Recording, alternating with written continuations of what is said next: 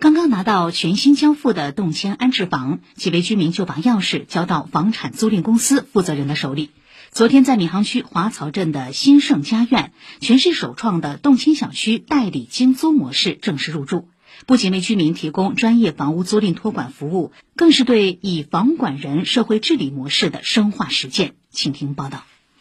首批七户居民代表和上海华漕鲍家房产租赁公司签订协议书，将自己家的新房委托鲍家房产租赁公司进行统一的装修出租。居民李凤娟老两口和两个儿子全家拆迁后，在小区里一共有七套房，除去自住四套，其他三套这次全部签了代理精租。三套房一万多哇，一个月。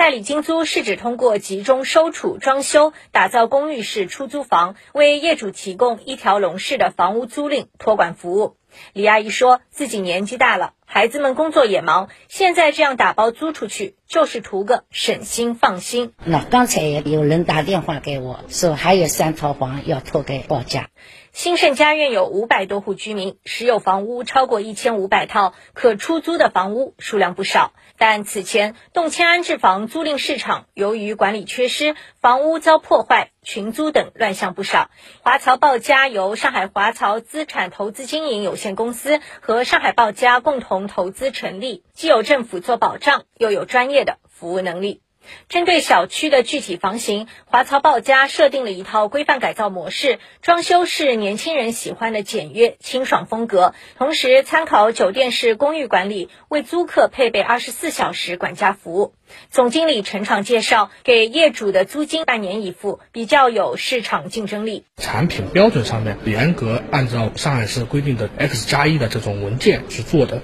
我们是有 OLR 的管理的一个系统，合同的备案、人口信息的登记、第三方响应的消防的系统的一个联动，对业主来说会比较有吸引力。